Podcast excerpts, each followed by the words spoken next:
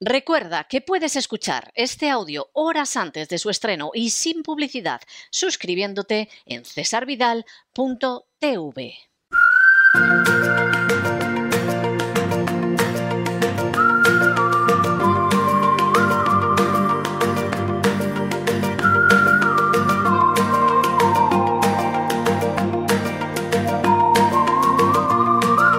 La economía que se fue con Roberto Centeno. Ya lo saben, ya lo saben, ya lo saben. Aparten cualquier cosa fumable, pongan en posición vertical el respaldo de sus asientos y abróchense los cinturones porque ha llegado Roberto Centeno y vamos a tener vuelo emocionante sin ningún género de dudas. Muy buenas noches, don Roberto. ¿Por dónde vamos a ir hoy?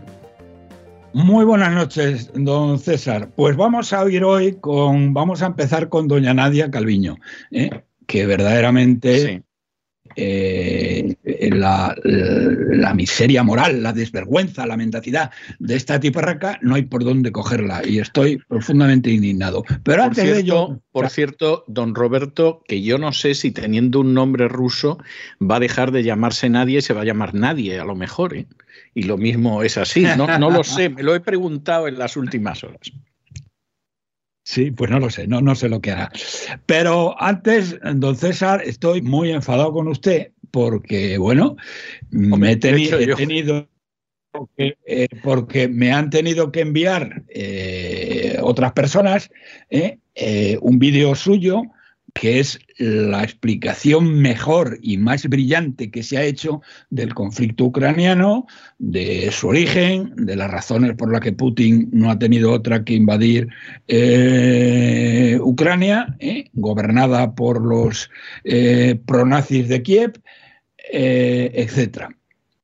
Bueno, me, imagino... no me había dicho usted nada, ¿eh? No, pero vamos a ver, hay una razón y es que estoy teniendo las últimas semanas muchas entrevistas. Esa, ese es un vídeo largo porque debe de durar como cerca de una hora, calculo yo, que es para un programa de un poquito menos. un poquito menos, sí. Más o menos una hora y ese es un vídeo para un programa de televisión aquí en Estados Unidos. Y, entonces es uno de ellos, es decir, que es que han sido varios, pero no se preocupe usted que los próximos que vayan saliendo yo, yo se los envío. Lo que pasa es que, claro, hay cosas que repito entre entrevista y entrevista por razones obvias. Acuérdese usted de España y de los españoles, porque vamos, sus antiguos compañeros de trabajo, ¿eh? Eh, Federico Jiménez los Santos y sus secuaces, están contando eh, en el radio, en el radio no sé por qué no lo oigo, pero vamos, Libertad Digital, ¿eh? están contando una versión de, del tema ruso que es que no hay por dónde cogerla. Están al nivel de cualquier Mindundi ¿eh? de, de por ahí. Verdaderamente el agujero que les ha hecho usted a estos señores al marcharse ha sido impresionante, porque vamos a ver, Federico, se supone que tú eres un experto en comunismo, ¿eh? has escrito no sé cuántas obras, ¿eh? y es que no tienes ni repajolera idea de lo que ahí está pasando. Estás engañando a la gente como chinos. ¿Por qué, Federico? ¿Por qué no te escuchas el, eh, precisamente este, este, este vídeo de, de César? Que sí que sabe, ¿eh? porque eres un ignorante increíble y, y, estás engañando a la gente contándole una versión que no tiene nada que ver con la realidad. A ver, así que Federico, a ver si ves el vídeo de, de César y te enteras de qué va de una santa vez, porque es de vergüenza lo que está contando tu periódico. Hombre, vamos a ver, yo creo que es un problema de esa casa hace mucho tiempo, de la que yo, eh, de cuyo nombre no quiero acordarme, ¿no? Por decirlo de una manera cervantina. Federico no tiene ni idea de política internacional. O sea, Federico se quedó atascado en los años 70 cuando él era joven y comunista. Y cuando habla de China, te cuenta su visita a China de los años 70, que se parece a la China actual de medio siglo después, como hubo una castaña, y cómo le llevaron a ver cómo funcionaban los campos de concentración y cosas de ese tipo, pero ahí se quedó, ahí se quedó. Claro, ocasionalmente acierta. Cuando te dice que la dictadura cubana es mala, pues sí, acierta, claro, lleva más de 60 años siendo mala, pero, pero no tiene ni idea de política internacional, no tiene ni idea. No, no, es que es, que es desonrojarse. Es, es, es, es de ¿Eh? vergüenza ajena, lo reconozco. De que Putin es un criminal, no sé qué. No, no ha explicado a la gente eh, lo que fue el golpe del, del 2014. ¿Quiénes pero son es que los es, tíos pero que es posible, pero es posible, don Roberto, que es que ni lo conozca. O sea, vamos a ver, tiene. Vamos a ver, frente? Federico. que se dedique, Federico- perdón, que se dedique a otra cosa. Que se Ya. dedique a guía turístico o algo así, pero no a tener un programa de radio y tener un periódico que pretende, eh, que pretende eh, digamos, informar de la verdad a los oyentes y a los lectores.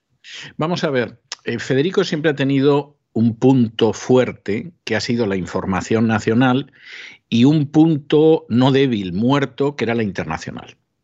Sea, y de hecho él hablaba muy poco de política internacional, pues no sabe nada. O sea, tiene una ignorancia enciclopédica. Casi no hay nada que aparezca en una enciclopedia que él no ignore. En el caso de la política nacional, incluso el mordiente que él podía tener en el año 2005-2006 lo perdió hace más de una década, porque se quedó sin fuentes. Es decir, hubo un momento que la gente que tenía en un partido popular que todavía estaba en el poder y que lo intoxicaba, pero que le daba alguna información, pues dejó de estar en el poder. O sea, ya no está Zaplana, ya no está Cebes, ya no está Esperanza Aguirre, etcétera. Entonces, todo lo que él cuenta finalmente son palos de ciego. En alguna ocasión a lo mejor da, atinan alguno, pero por regla general va a ciegas. Y finalmente, finalmente lo que cuenta está muy determinado por la cuenta de resultados de la casa. Es decir, quién nos puede poner publicidad, quién no nos la puede poner, y de ahí el apoyo, por ejemplo, a Feijó. O sea, que, es una cosa que casa mal con intentar al mismo tiempo apoyar a Ayuso, pero bueno, tú intentas ver a ver de dónde puedo mamar algo, ¿no? Y, y, esa es la situación que hay, pero en política internacional es perder absolutamente el tiempo. Y su conocimiento de historia del comunismo, aunque haya escrito un par de libros, es enormemente deficiente. ¿eh? No conoce las fuentes ni de broma. O sea, ni siquiera cuando era comunista, y esto lo sé porque lo hemos hablado él y yo, o sea, ni siquiera cuando era comunista leyó las fuentes del comunismo que las puedes leer y quedarte horrorizado, pero por lo menos las ha leído. Él intentó leer el libro de Marta Hanecker sobre el materialismo histórico. No sé si lo acabó, porque a mí me dijo que intentó leerlo, de lo cual yo no termino de deducir si lo consiguió o no lo consiguió, y hasta ahí llegaron sus conocimientos de marxismo. Punto pelota. Tremendo, tremendo. Bueno, pues esto eh, usted no lo está viendo, don César, pero es absolutamente de vergüenza. A ver, no es más de Me lo cuentan, que me lo cuentan ABC, y lo que me que cuentan lo es que dice la vergonzoso. ABC o lo que dice el mundo o lo que dice el país. ¿eh? Pero, hombre, eh, se esperaba otra cosa y él es que verdaderamente, verdaderamente inaudito lo que, lo que dice. Yo y además, y además, fíjese, en el caso de Federico, con el agravante de que, hombre, andará a la búsqueda de publicidad como siempre, y eso lo sé yo, que está en esa casa, pero, pero eh, yo no creo que Federico esté a las órdenes de ningún servicio secreto extranjero, porque nadie lo compraría, entre otras cosas. Pero claro, cuando yo veo determinados artículos firmados por determinadas personas que están a las órdenes del MI16, por ejemplo, en España, se me cae la cara de vergüenza, pero se me cae la cara de vergüenza porque el CNI no actúe frente a esas personas. Claro, cuando en un momento determinado apareció en televisión un coronel que dijo que iba a dar los nombres de los periodistas que trabajaban para servicios de inteligencia extranjeros, que en un porcentaje muy alto son los servicios británicos. Y al final en ese programa apareció, pero no contó nada. Yo me imagino que alguien debió decirle que no lo hiciera y todo lo demás, y puedo entenderlo. ¿eh? Puedo entenderlo. Bueno, pero es que es la realidad. El problema es que, bueno, la gente de a pie no lo sabrá y, y la gente de a pie le cuentan no sé qué y se lo traga y todo lo ¿De, demás. de Pero quién claro, está, cuando- de quién está usted habla- de quién está usted hablando? Por ejemplo, ¿de Somalo? No, no, que va, Somalo tampoco lo alquilarían, ¿eh? O sea, Somalo el pobrecito, ni de señora de la limpieza. Yo creo, yo, hombre, es una persona que ha pasado de sindicalista de la UGT al puesto que tiene ahora, que es un puesto bastante, bastante decoroso, ¿no? Sobre todo en términos de ingresos económicos. No, me estoy refiriendo de periodistas españoles en general. Y, esa es la realidad. Entonces, claro, de pronto lees un determinado artículo, un reportaje que en realidad es public reportaje de la intoxicación británica, etcétera. Y claro, tú que conoces al personaje dices, hombre, te estás ganando el sueldo porque tú perteneces a una ONG totalmente fantasma que costean los ingleses. Y claro, esa es la realidad. Pero en medio de esta situación, en la que yo puedo entender que todo el mundo quiera intoxicar, utilizar la propaganda, etcétera, porque eso es normal en este tipo de situaciones, hombre, por favor, de los españoles yo esperaría que defendieran los intereses de España. Es decir, eso es lo que yo esperaría. Que defiendas los intereses de Gran Bretaña, por ejemplo, me parece criminal. Y, y, si estás en una línea de informador y de analista imparcial, entonces lo que tienes que contar es la realidad, no soltar la propaganda de una de las partes. Y eso es lo que es vergonzoso. Efectivamente, totalmente vergonzoso. Federico, a ver si te escuchas el vídeo de César y te enteras de qué coño pasa, porque no tienes ni puñetera idea. Y dicho esto, vamos a pasar a lo nuestro, si le parece, don César. Me parece de perlas.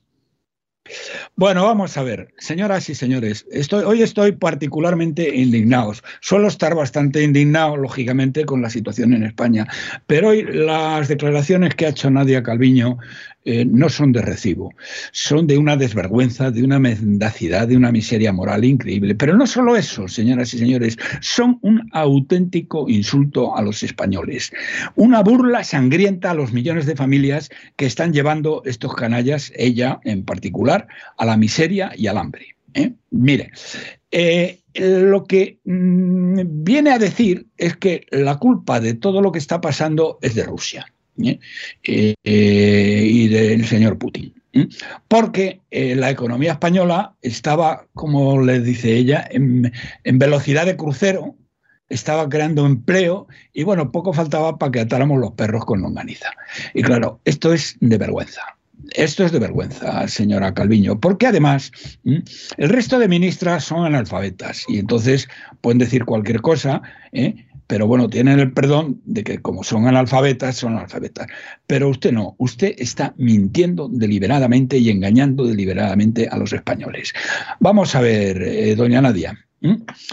La inflación, el empobrecimiento y el endeudamiento, ¿eh? que son los eh, grandísimos problemas que tenemos, estaban ya antes y mucho antes de, de que estallara la guerra. El empobrecimiento. Señoras y señores, eh, y esto nadie lo sabe mejor que nadie, eh, pero es que eres, eres, eres eh, lo, que, lo que no está escrito en cuanto a mendacidad y miseria moral. En el año 20, España, señoras y señores, el empobrecimiento de las familias españolas fue cuatro veces la media de la Unión Europea. El año pasado fue tres veces mayor que la media de la OCDE. El empobrecimiento de las familias españolas que sigue todavía a toda máquina. ¿eh? Se dice pronto, ¿eh? Se dice pronto. Sí, sí, bueno, es que la OCDE, la OCDE, señoras y señores, para que vean ustedes quién es esta individua, ¿eh? la OCDE, eh, bueno, ha venido diciendo en el año 20, en el año 20 y en el año 21 que la política económica española era la más desastrosa de todo Occidente, la más desastrosa de todo Occidente. Bien. Luego hablas del empleo. Bueno, tres veces más un desempleo que en el desempleo global, ¿eh? si hacemos como que nos creemos las cifras que dais, donde no metéis toda otra serie de cosas que hay que meter, ¿eh? es que es tres veces la media de la OCDE. ¿Cómo puedes decir, cómo puedes decir que estabais dando empleo y no sé quién, no sé cuántos? Y en cuanto a la inflación, que está llevando, eh, bueno, está llevando a la miseria y a la ruina a millones de familias. ¿eh? De nuevo, si hacemos como que nos creemos las cifras del Instituto eh, del INE, bueno, es que estábamos en el 7,4. Este año, digo, perdón, este mes, es verdad que nos vamos a acercar al 8. Que además esas cifras Calviño, sabes de sobra que son falsas. Son las que tú le has impuesto a la gente del INE para que conserve su trabajo y nada más. Porque cualquier persona mm, de este país sabe que los precios no han subido un 7 y pico por ciento. La media está entre el 15 y el 20 por ciento. ¿eh? Porque es que ha subido todo, absolutamente todo, no solo la electricidad, que hoy va a llegar a 700 euros por megavatio hora, pero es que no os da vergüenza. Bueno, y la inflación industrial está en el 40%. ¿eh?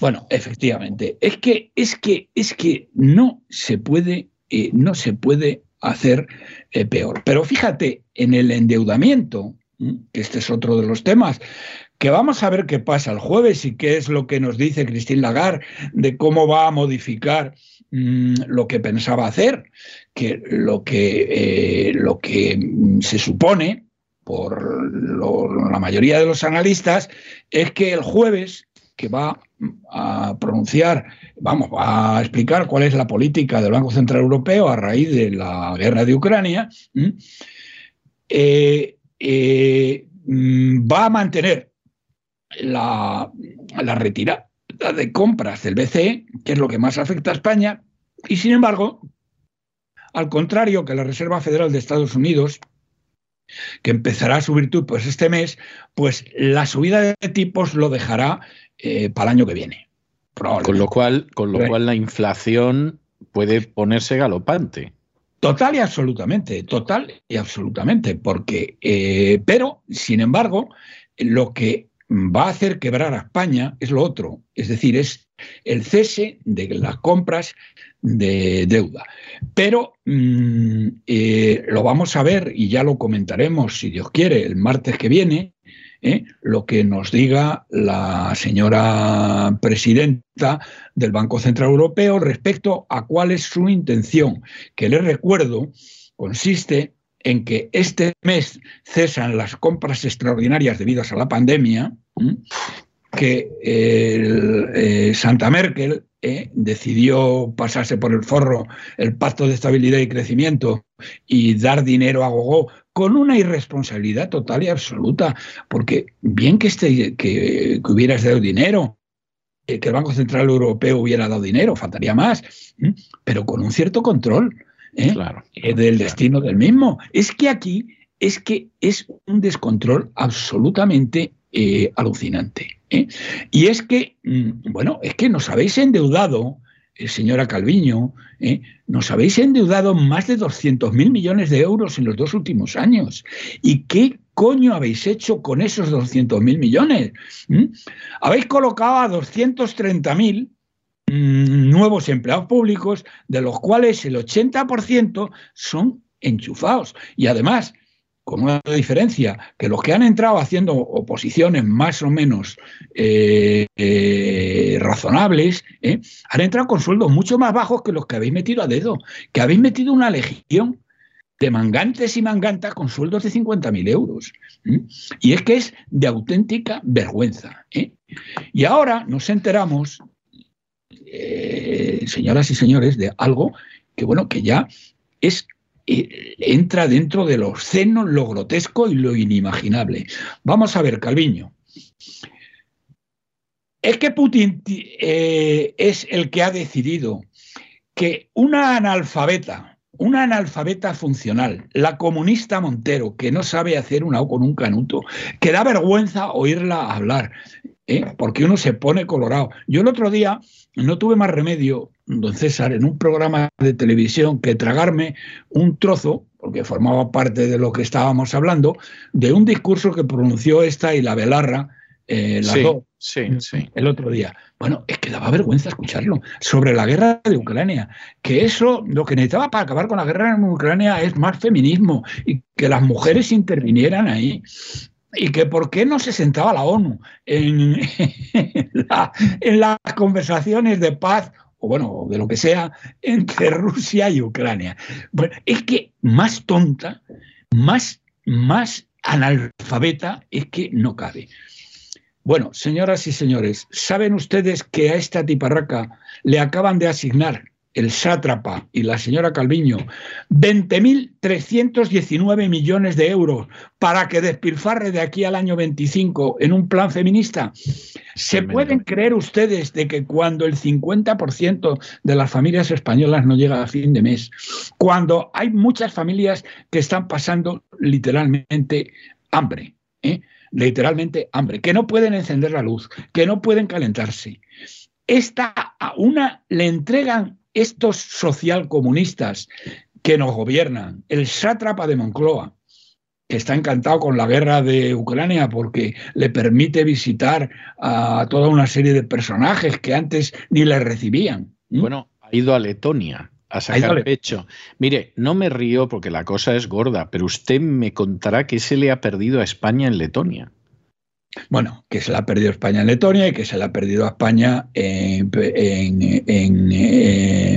donde tiene Ucrania y donde sea, pero que se le ha perdido ahí. Pero vamos, luego hablamos de eso si quiere, pero fíjense ustedes, es que esto, señoras y señores, es una obscenidad.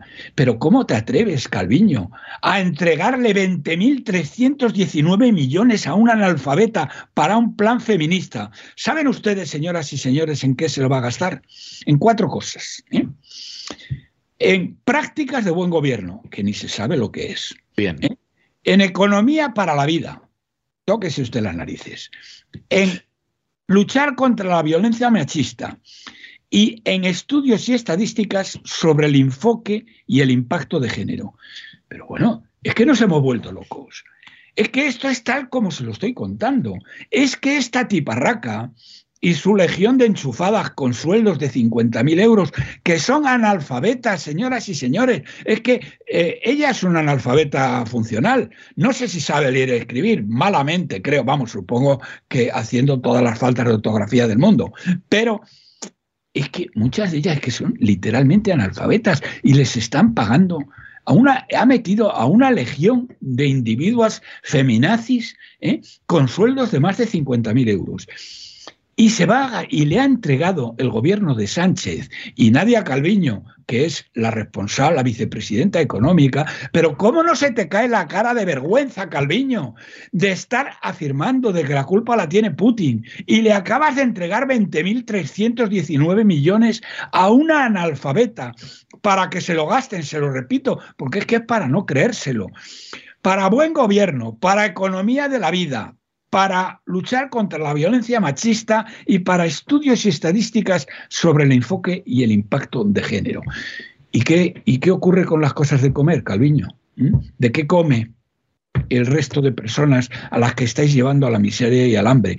Porque este mes el, el, IPC va a, el IPC oficial, por muchas trampas que hagan, va a estar en el entorno del 8%, pero es que el verdadero está entre el 15 y el 20%, porque ha subido todo, ha subido la carne, ha subido, mm, eh, eh, bueno, han subido la verdura. El aceite, el pan, la fruta, todo.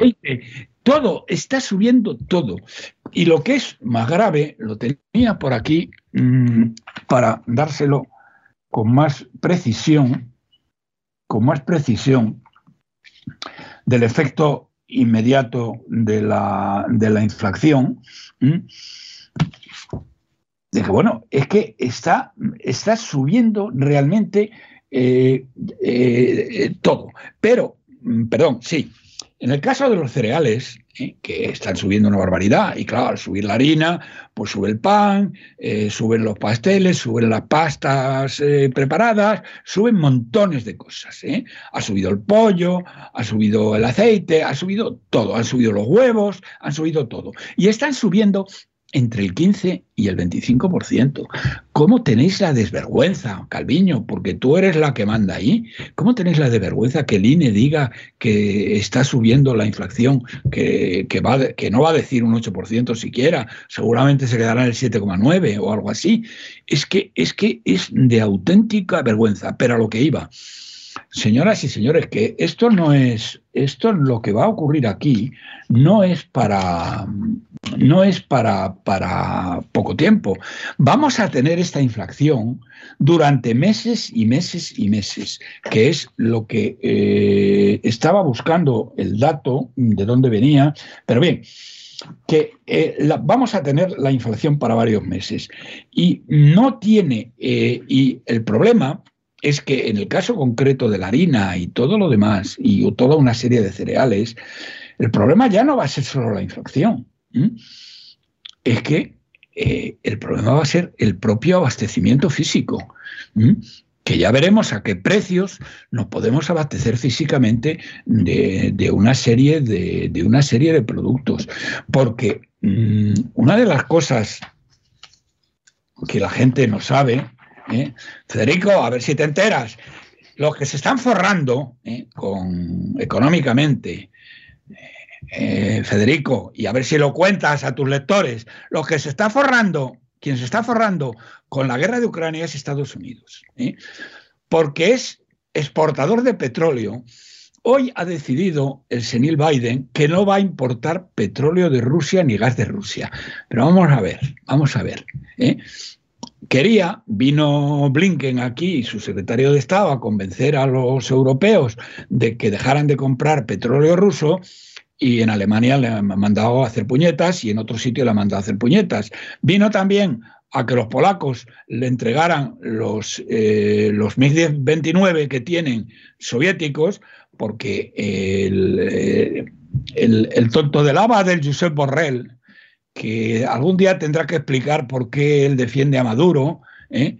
de la manera que lo defiende, y cuáles son las relaciones que tiene con su antiguo jefe eh, mm, Zapatero eh, y de qué, pues, cuál es la razón por la que está defendiendo a esto. Bueno, el otro día a este tonto de lava se le ocurrió decir que le iban a enviar aviones a, eh, de combate a los, a los ucranianos. Bien, como es tan ignorante, no, tiene ni idea. ah, bueno, y como consecuencia de ello, los ucranianos se lo creyeron y fueron un montón de pilotos a, Polonia a recoger los aviones que les iba a mandar Borrell, Josep Borrell, les iba a mandar los aviones. ¿eh? Bien, Naturalmente, los aviones que podía haber mandado, eh, no podía mandar ninguno, porque los aviones, eh, nadie se va a desprender de aviones ahora mismo. Pero vamos, los F-18, que podría ser un caso, aviones ya obsoletos, bueno, son aviones americanos. Y los pilotos ucranianos están acostumbrados a pilotar aviones rusos. Y no es lo mismo pilotar un MiG que pilotar un F-18. ¿eh? No dudo que los pilotos ucranianos, con un periodo de entrenamiento de, de 5, 6, 7 semanas, ¿eh? podrían haber manejado los F-18. Pero, pero, pero, eh, desde luego no los pueden manejar ahora. Y dentro de siete semanas, eh, a no ser que ocurra algún imprevisto muy gordo, la guerra habrá terminado eh, con la ocupación total de, Ucrania. Pero, mm, eh, entonces, ¿qué es lo que hicieron? los americanos, como los pilotos le estaban pidiendo los aviones, los aviones que nos han prometido la Unión Europea, que este tonto de Borrell se le fue la boca y no tiene ni idea, porque eso, Borrell, es que eso pasa hasta los aviones comerciales. Un, piloto de un avión comercial que pilote, eh, que pilote un Boeing no puede pilotar eh, después un, avión francés. ¿eh? ¿Por qué no? Porque tiene que, tiene que necesita un periodo de entrenamiento que, es, que eso dura semanas. Bien, entonces Blinken fue a Polonia para decirles a los polacos que le dejaran sus, sus, eh, sus MiG-19 que tienen todavía MiG-19 operativos, eh, que se los dejaran a los polacos. Y los polacos, igual que en Alemania le dijeron que iban a imponer un boicot a, su padre, porque ellos no imponían boicot al petróleo ruso, eh, los polacos le han dicho que no le dejaban los aviones porque no querían más líos de los que ya tenían con Rusia. ¿Mm? Bueno, pues a ver, Federico, apunta. El petróleo. El petróleo, ¿eh? que está hoy ya a 130 dólares, está haciendo ricos a los americanos, a muchos americanos. Hay 300 empresas de fracking que no podían producir y que han empezado a producir. El gas que Rusia está vendiendo a Europa vale un 40% más que el gas de ruso. 40%, Federico, a ver si te enteras.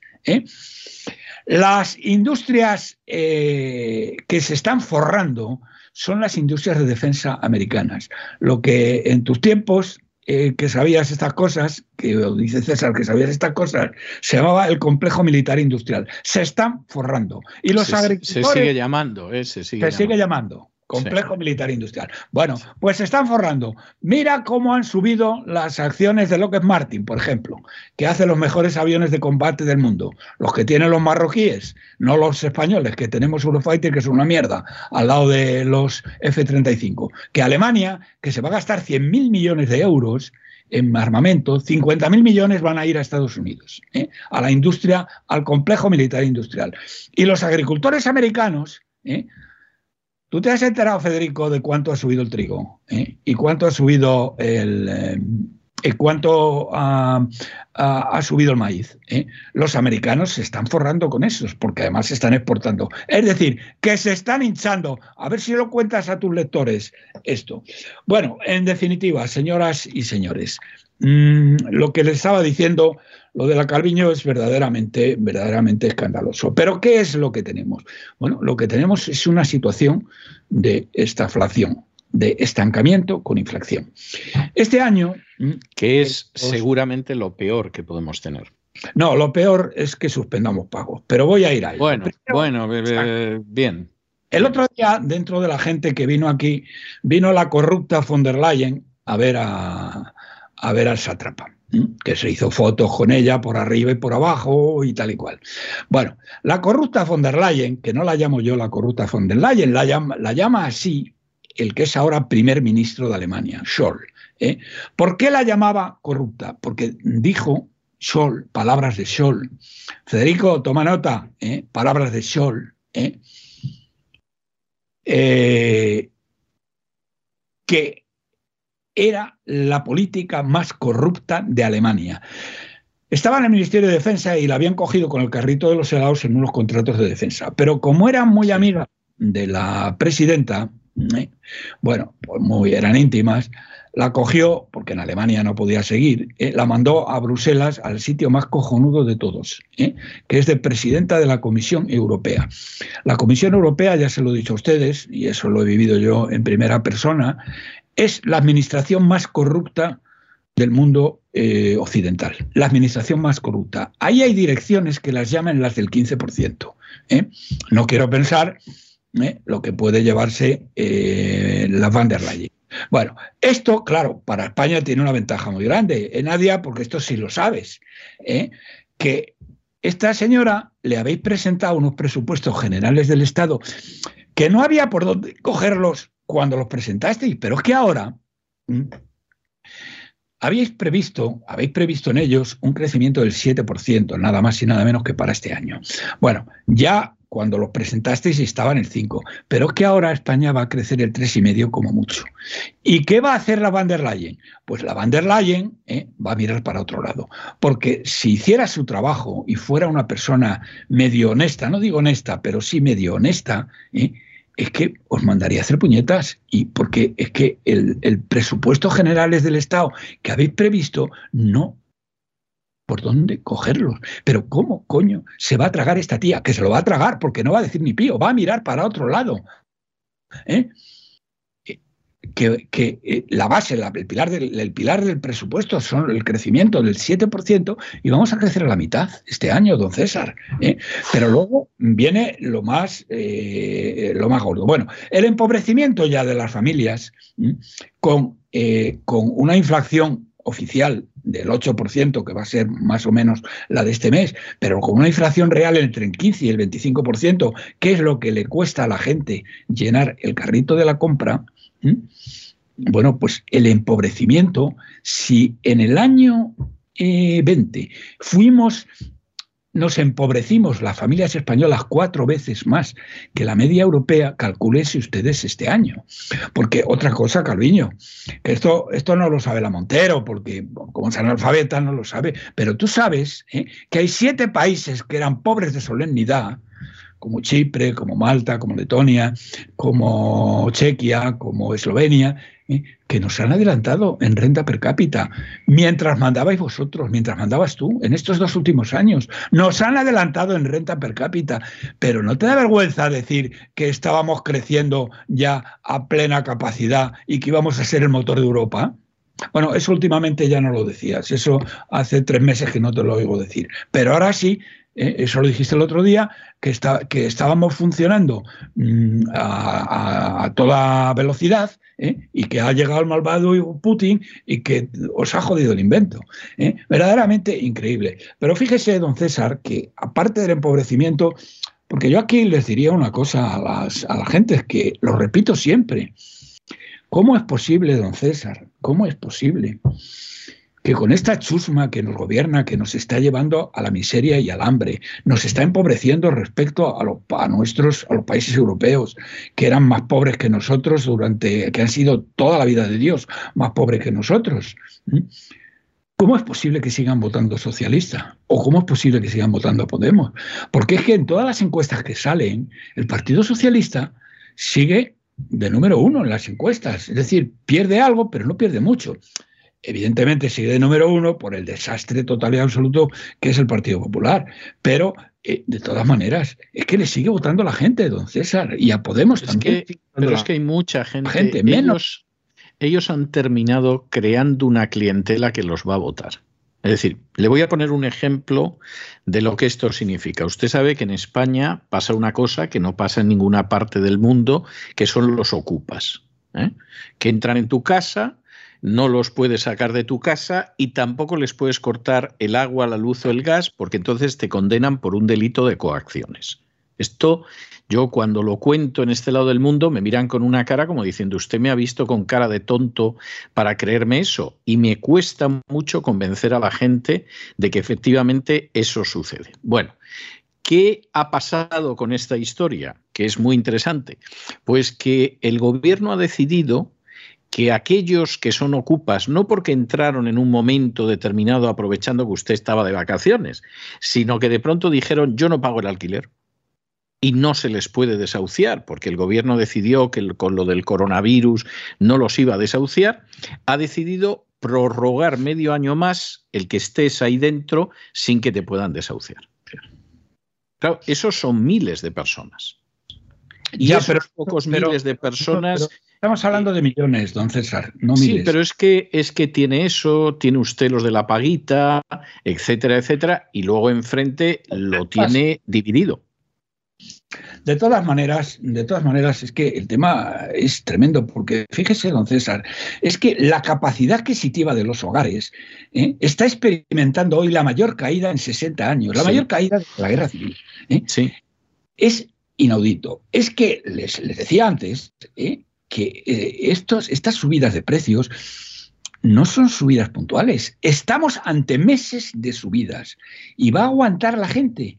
En unas semanas, que era, lo estaba buscando, me lo tenía aquí, en unas semanas eh, eh, es probable que no haya cereales o que van a costar muchísimo más. Es que la industria agroalimentaria en España consume 36 millones de toneladas de productos y producimos 24. Es decir, que tenemos un déficit estructural de 12, 13 millones de toneladas, que ahora se ha puesto absolutamente absolutamente por, eh, por las nubes. Pero fíjense, aquí les quiero decir, eh, bueno, otra, otra cosa. El, tema, perdón, el tema siguiente, este es el empobrecimiento, que esto lo tienen ya encima.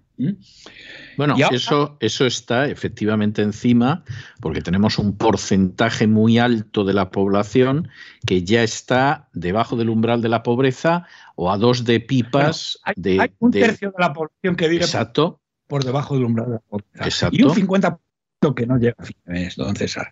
¿eh? Y bueno, y siguen como siguen. Pero es que la cosa se va a poner peor. Porque miren ustedes, eh, esto, esto otro que les voy a decir ahora lo dejamos para la semana que viene cuando analicemos lo que la eh, presidenta del Banco Central Europeo, Christine Lagarde, nos diga el jueves respecto a cómo va a variar su política.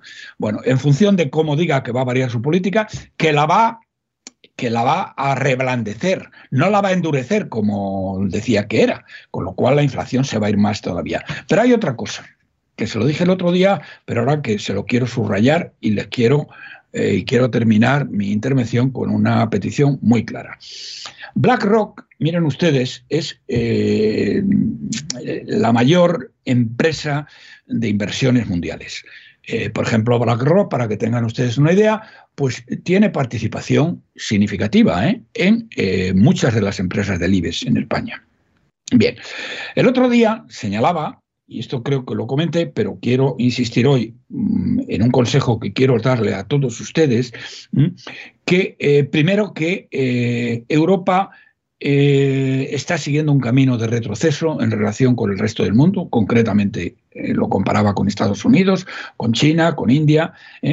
está un proceso de retroceso y que el tema precisamente que va a entrar en una situación de esta inflación, también toda Europa, bueno, Alemania está en recesión, España también, lo que pasa que como la señora Calviño eh, obliga a mentir a todo el mundo, eh, eh, bueno, miente ella para empezar a hablar y luego pues, obliga a que el Banco de España y el INE pues también la sigan y toda otra serie de, de bancos a los cuales tiene acceso directo y que tienen servicios de estudio y que mienten también como bellacos. Bien, esto, España está también en, una situación de estancamiento con entonces decía BlackRock que aquellos países que están más endeudados, y citaba España, no van a poder devolver eh, el dinero. Y que como consecuencia de ello, como consecuencia de la deuda, se va a producir probablemente una ruptura de una parte de la Unión Europea. Pero hay otra cosa más inmediata, que es que eh, la situación de deuda va a ser tan grave, y tendrá la culpa naturalmente Putin y sus malvadas acciones, ¿eh? eh BlackRock que una serie de países, y citaba España, de la noche a la mañana, de la noche a la mañana, esto era textual, de la noche a la mañana van a implantar controles de capitales. Bueno, lo tremendo del asunto no solo es que citaba España, citaba Italia y citaba Francia. ¿eh? O sea, es que al final que se salvaran de la historia, se salvaban muy poquitos, ¿eh? Bueno, los países del norte, eso se salvaban sí, todos. Sí, fundamentalmente Holanda, Dinamarca y Alemania que entraban en recesión. Austria, Alemania, etcétera. Eran los países del sur los que estaban eh, en esto. Pero España es el que tiene toda la papeleta. Además, España tiene una ley de seguridad nacional aprobada por el sátrapa y sus correligionarios, eh, secuaces de Maduro, terroristas y mm, golpistas criminal, y criminales golpistas, esta ley de seguridad nacional le permite eh, vamos, de 24 horas, vamos, no, de 24 horas no. Se acuestan ustedes por la noche en una situación de libertad de movimientos y se levantan por la mañana y hay control de capitales. Y dentro de ello, de ello, si vemos lo que ocurrió en el caso de Grecia, es que les pueden eh, controlar a ustedes las sacadas de, las salidas de efectivo de sus bancos. Usted puede tener en la cuenta 10.000 mm, euros o 20.000 euros ¿eh? en el banco, pero usted no le permiten sacar más que 40 euros a la semana. Y da igual que tenga usted 10.000 o 20.000, es que no va a poder sacar más de 40 euros a la semana. ¿Y a qué me lleva esto? Y con esto termino por hoy. Eh, a no ser que. Eh, ah, no, no, no, no, hay una cosa que quiero comentar, perdón. Muy bien, eh, muy bien, sí, sí. Pero termino la parte, esta primera parte. ¿Mm? Señoras y señores que me escuchen, cuando empezó la guerra de. Mm, o cuando se veía venir ya la invasión de una manera muy clara por parte de Putin, les dije que mm, a la vista de eso, que sacaran ustedes dinero y tuvieran liquidez para un mes en su casa, porque podrían complicarse las cosas. Bueno, las cosas de hecho se han complicado porque la situación económica se ha ido a las estrellas. El hecho de que Estados Unidos hoy haya tomado la decisión de no comprar petróleo ruso ni gas ruso, que no compra, compra, lo compra con una refinería americana por, eh, por, por, un tema de calidad, pero eh, que, que, vamos, que no lo necesitan porque son exportadores de crudo y desde luego gas, ya me contarán si van a comprar sí, sí. cómo lo van a llevar. Bien, esto, mm, eh, eh, ahora mismo les digo lo siguiente, a la vista de lo que dice BlackRock, a la vista de este control de capitales que pueden implantar en cualquier momento, a la vista que nos estamos en una situación de inflación que va a durar meses, meses, muchos meses. Las, subidas van a seguir durante muchos meses. ¿eh? Y eh, la situación se está agravando considerablemente. Mm, España puede, eh, utilizando la ley que ya tiene, la ley de seguridad nacional, le puede a ustedes eh, eh, no solo implantar el control de capitales, sino implantar un control de las sacadas, de las salidas de dinero que tengan ustedes de sus cuentas. Entonces, lo que les digo hoy es, señoras y señores, la situación de incertidumbre en la que estamos es tremenda. España está peor que nadie, mucho peor que cualquier otro país europeo. Nos estamos empobreciendo más que nadie. Tenemos, bueno, hoy la luz va a costar 700 euros por megavatio. Y acuérdese usted, don César, de que cuando valía 70, los sí. golpes de comisiones obreras y, y, y, UGT que han colocado a miles y miles de parientes suyos en la sanidad pública, en los chiringuitos, en todo lo demás, ¿eh? salieron a manifestarse y casi queman las ciudades españolas porque estaban en 70 euros. Y hoy que vamos a estar en 700, ¿qué coño vais a hacer, señores de UGT y de comisiones obreras? ¿Vais a salir mañana a protestar? Ninguno, todos atrás al pesebre comiendo de lo que le están dando. Bien, señoras y señores, saquen ustedes la liquidez que necesiten para un año y tenganla en casa, en un cajón, debajo del colchón, o hagan un agujero en el jardín, el que tenga un jardín, ¿eh? y lo meten en una caja, ¿eh? O en una caja fuerte. Saquen ustedes la liquidez para vivir un año, porque esto, de la noche a la mañana, se pueden encontrar ustedes con un control de capitales y con un corralito. Eh, eh, con esto termino esta parte, don César, quedan advertidos. Eh, permíteme, me he quedado sin palabras, pero, pero permítame que, que le pregunte algo al respecto. O sea, ¿usted cree que podemos tener un año largo de necesidad y que entonces lo más prudente es eh, sacar el dinero del banco, los que lo tengan, la liquidez para, para vivir un año. Exacto, exactamente lo que usted ha dicho. Usted como eh, domina el lenguaje mejor, mucho mejor que yo, ¿eh? no, lo que mejor. ¿Eh? No, pero, no, lo que pasa es que quería asegurarme porque, porque pero es exactamente, es grave, pero es exactamente como ha dicho, mucho mejor que yo, palabras mucho mejor que yo.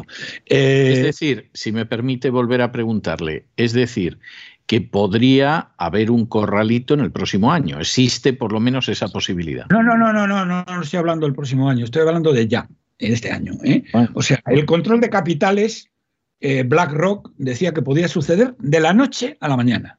No lo digo yo, ¿eh? No, no, es cierto. Sí, sí. Yo, yo, hice un editorial sobre ese informe de BlackRock la semana pasada. O sea, lo, lo, tengo muy fresco al respecto y doy fe que no está usted exagerando, ni mucho menos. Vamos, todo lo contrario. El control de capitales de la noche a la mañana. Y lo otro, pues, bueno, es que les estoy diciendo, estaba viendo. mm, Lo que pasa que eh, eh, esto lo han dicho no sé qué asociaciones de productores que no tengo aquí, pero hoy viene en la prensa. ¿eh? En unas semanas no habrá cereales, ¿eh? o costarán muchísimo más. Bueno, es que, eh, y señores, que esto es tremendo. No nos damos cuenta. Bueno, que el petróleo, eh, que la gasolina ha subido un 30% desde primero de año. El gasóleo ha subido un 30% desde primero de año. Y eso es vital para muchas personas que se tienen que desplazar. Y no digo nada para los autónomos, ¿eh? A los cuales está persiguiendo este gobierno a muerte. ¿eh? Bien, pues eh, señoras y señores, eh, es una cuestión de elemental prudencia, que además, por otro lado, si tienen ustedes el dinero en una cuenta corriente, el banco no les está dando nada, al contrario, en algunos sitios hasta les cobran. Pero vamos, en el mejor de los casos posibles, que les traten a ustedes como VIP en el banco, por el dinero que tienen ustedes allí en una cuenta corriente, no les dan nada pues yo lo que digo, sáquenlo del banco y métanlo en un cajón en su casa. Eso es lo que les estoy diciendo. Y háganlo cuanto antes, porque mm, yo creo que la guerra va a terminar. Eh, el Pentágono decía esta mañana que calculan que mm, durará siete semanas. La guerra en Irak, eh, eh, la guerra en Irak duró 42 días desde que empezó la ofensiva terrestre. Bueno, y, y la guerra en Irak Además, previamente se hartaron de bombardear durante semanas. ¿eh? Durante semanas, efectivamente. Estuvieron bombardeando durante semanas. Por cierto. Que yo estaba muy machacado. ¿eh? Sí. una, una, de las, una de las cosas, eh, don César, que es increíble, bueno, y que esto lo cuenta Federico. Federico, es una de las cosas que cuentas. Los muertos civiles, la, digamos, la, mm, el holocausto que está haciendo las tropas rusas en, Ucrania. Bueno, eh, a día de hoy, según la ONU, hay 450 muertos civiles, de los cuales creo que hay 12 o 14 niños. ¿Mm? Ustedes saben las decenas de miles de iraquíes que murieron bajo los bombardeos norteamericanos, que no distinguían nada porque los rusos están siguiendo una táctica que eh, el Pentágono llama medieval, ¿eh? en el sentido de que las ciudades las, lo que hace es cercarlas e intentar rendirlas por hambre. ¿eh? Bueno, por hambre, porque no tengan electricidad, por lo que sea. ¿eh? Bien, están dejando salir a gente porque Putin, el criminal Putin, no se va a meter en una guerra de calles, en, ni en Kiev, ni en Kharkov, ni en Odessa, ni en ningún otro lado. Porque eso sí que llevaría a miles y miles de muertes civiles. Miles y miles. Bueno, en Irak murieron decenas de miles de, de iraquíes. ¿eh? en los bombardeos norteamericanos y después en, la, agresión siguiente. Bueno, mm, ¿y quién se acuerda de ellos? ¿Salían en los telediarios eh, todas estas pobres gentes que morían mm, con los misiles norteamericanos, los bombardeos? Mira, César, yo en aquella época mm, estaba en Kansa. En Kansa abastecíamos de... Abastecíamos de combustible a la, Navy y a la Fuerza Aérea Americana. Eh, algunos de los bombardeos eh, de Irak salían, los B-52 salían eh, de Morón, en, Sevilla. me invitaron en una ocasión a presenciar la salida de los B-52 que iban a bombardear Irak.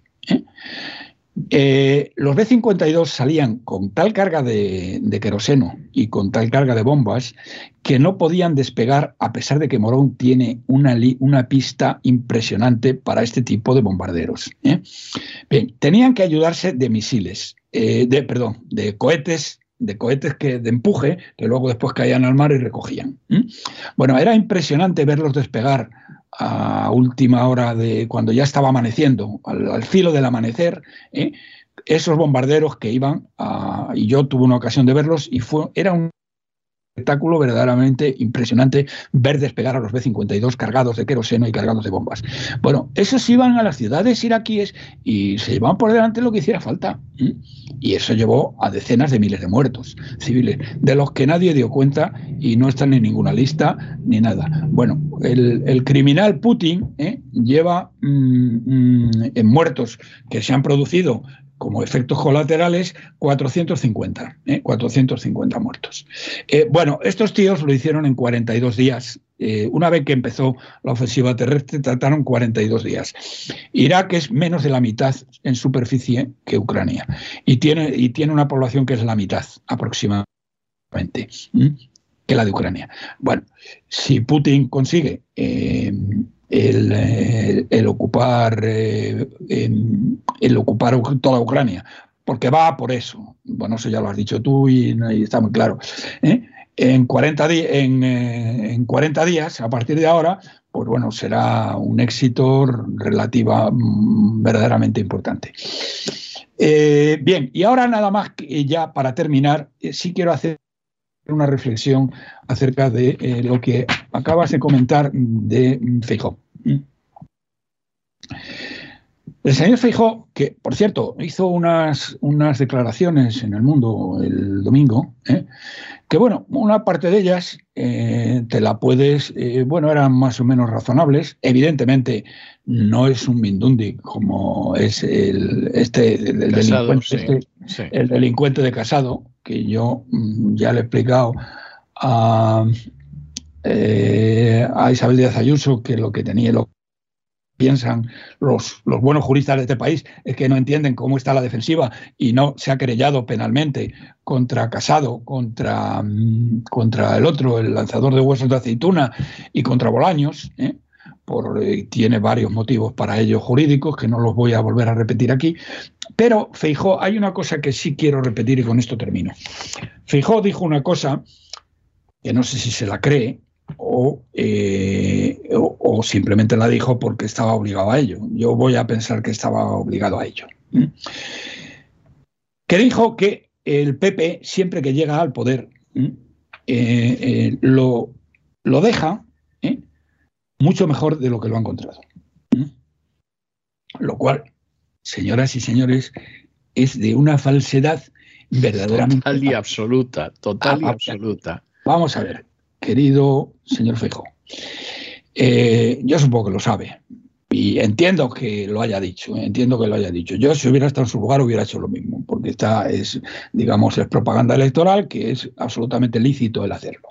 Miren ustedes, señoras y señores, esto se lo digo para ustedes, para que no lo, recuerden, y porque están tan embebidos en la propaganda eh, del PP que eh, muchos hasta se lo creen, que ellos saben manejar la economía y que no hay problemas con ello. Bueno, primero, estos señores tuvieron en el año 11, con el indigente mental Rodríguez Zapatero, tuvieron la mayor victoria electoral y la mayor apoyo del pueblo español en el Estado, en las autonomías y en los ayuntamientos. Impresionante. Un capital político como nadie había tenido desde la transición, que tiraron literalmente por la borda eh, no solo el señor Rajoy, eh, no solo el señor Montoro, sino todos los demás que estaban ahí. Lo tiraron literalmente por la borda. Es decir, que el señor Feijó, que está buscando expertos en tema político y que no sean unos niñatos, espero, señor Feijó, don Alberto, eh, que no considere usted expertos a la panda de mangantes que estaban con Rajoy y que ahora le están llamando a su puerta y diciendo, Alberto, colócanos a todos. Porque estos tíos no solo dilapidaron un capital político gigantesco como nadie había tenido y lo, dilapidaron en un tiempo récord, es que mintieron al pueblo español de una manera vil y miserable, diciendo que iban a bajar impuestos y subieron los impuestos al mayor nivel, hicieron la mayor subida de impuestos de toda la historia fiscal de España. La mayor subida de impuestos la hicieron Rajoy y sus secuaces. Bueno, en este caso, su secuaz de Hacienda, eh, que hizo otras cosas mucho peores. Después, una de las cosas que dicen los señores del PP, y dice, decía el señor Fijo el otro día, es que dejan las cosas, es que manejan muy bien la economía. Fíjese si manejaron bien la economía, que en siete años el PIB creció en 130.000 millones de euros, sumados todos los años. ¿eh? La suma de todos los años crece en 130.000 millones de euros. Los primeros años disminuyó y los otros años subió.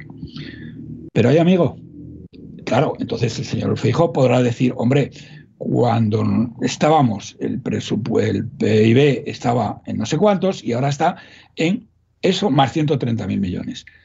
Pero es que nos endeudaron en 420.000 millones, don César. Efectivamente, ese, ese es el gran problema.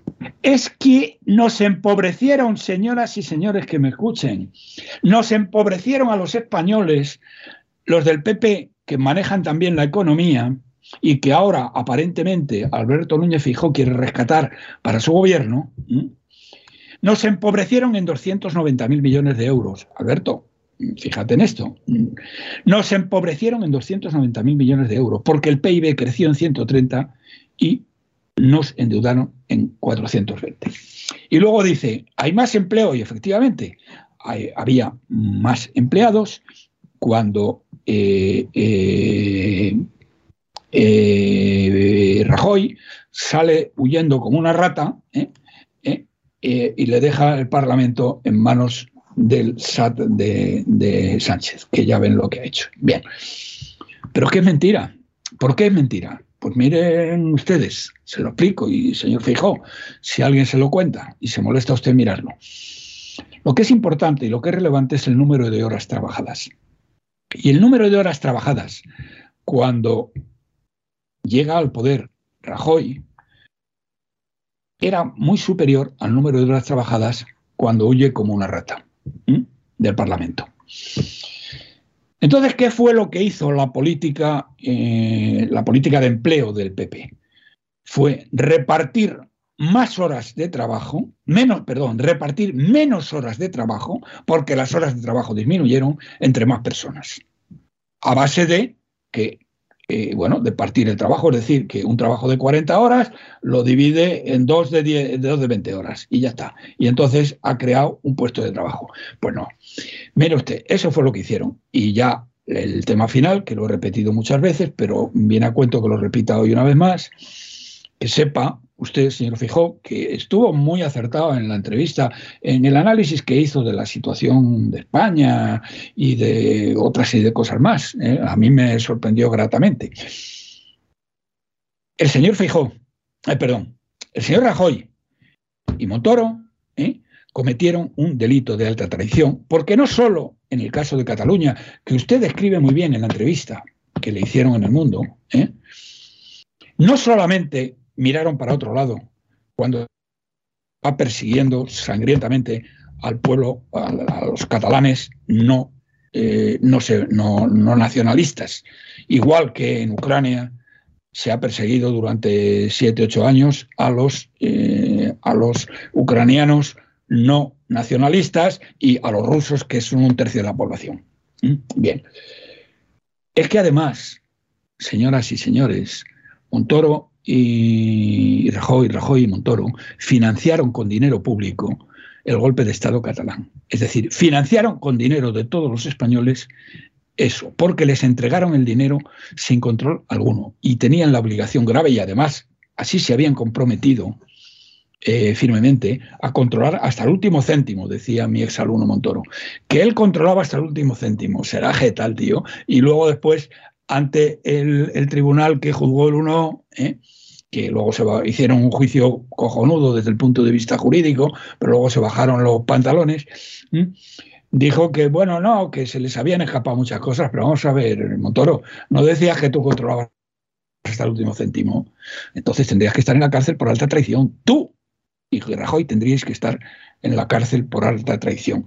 Y ahora, de todas maneras, eh, vamos a ver eh, qué es lo que ocurre con el pacto de Vox, que lo sabremos el jueves, en Castilla-La Mancha y qué es lo que hace con Isabel Díaz Ayuso, que no ha querido, eh, digamos, mm, en contra de la opinión de los mejores juristas de este país, no ha querido querellarse contra, contra Casado, contra Egea y contra Bolaños, ¿eh? cuando podía haberlo hecho porque son tres delincuentes y tenía motivo para haberse querellado.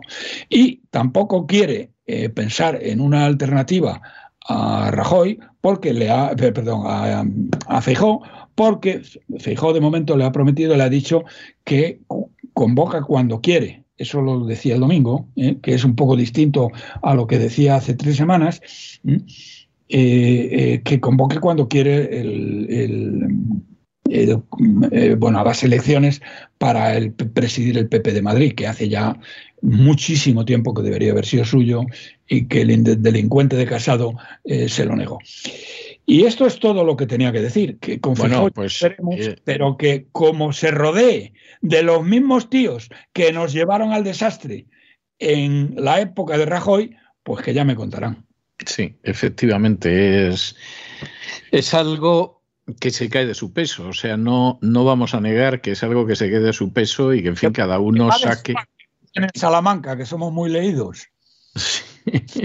La verdad es que es así. Bueno, yo le voy a dejar hoy, don Roberto, con un tema de Alan Price que eh, formaba parte de la banda sonora, por cierto, muy buena, de una película inglesa que se titulaba All Lucky Men. O, además, en España se estrenó como All Lucky Men y, no, no la difundieron mucho porque era una crítica de la política y de otras cosas que yo creo que debieron de pensar que en los años 70 era excesivo. Yo creo que esa película la debimos de ver muy poco.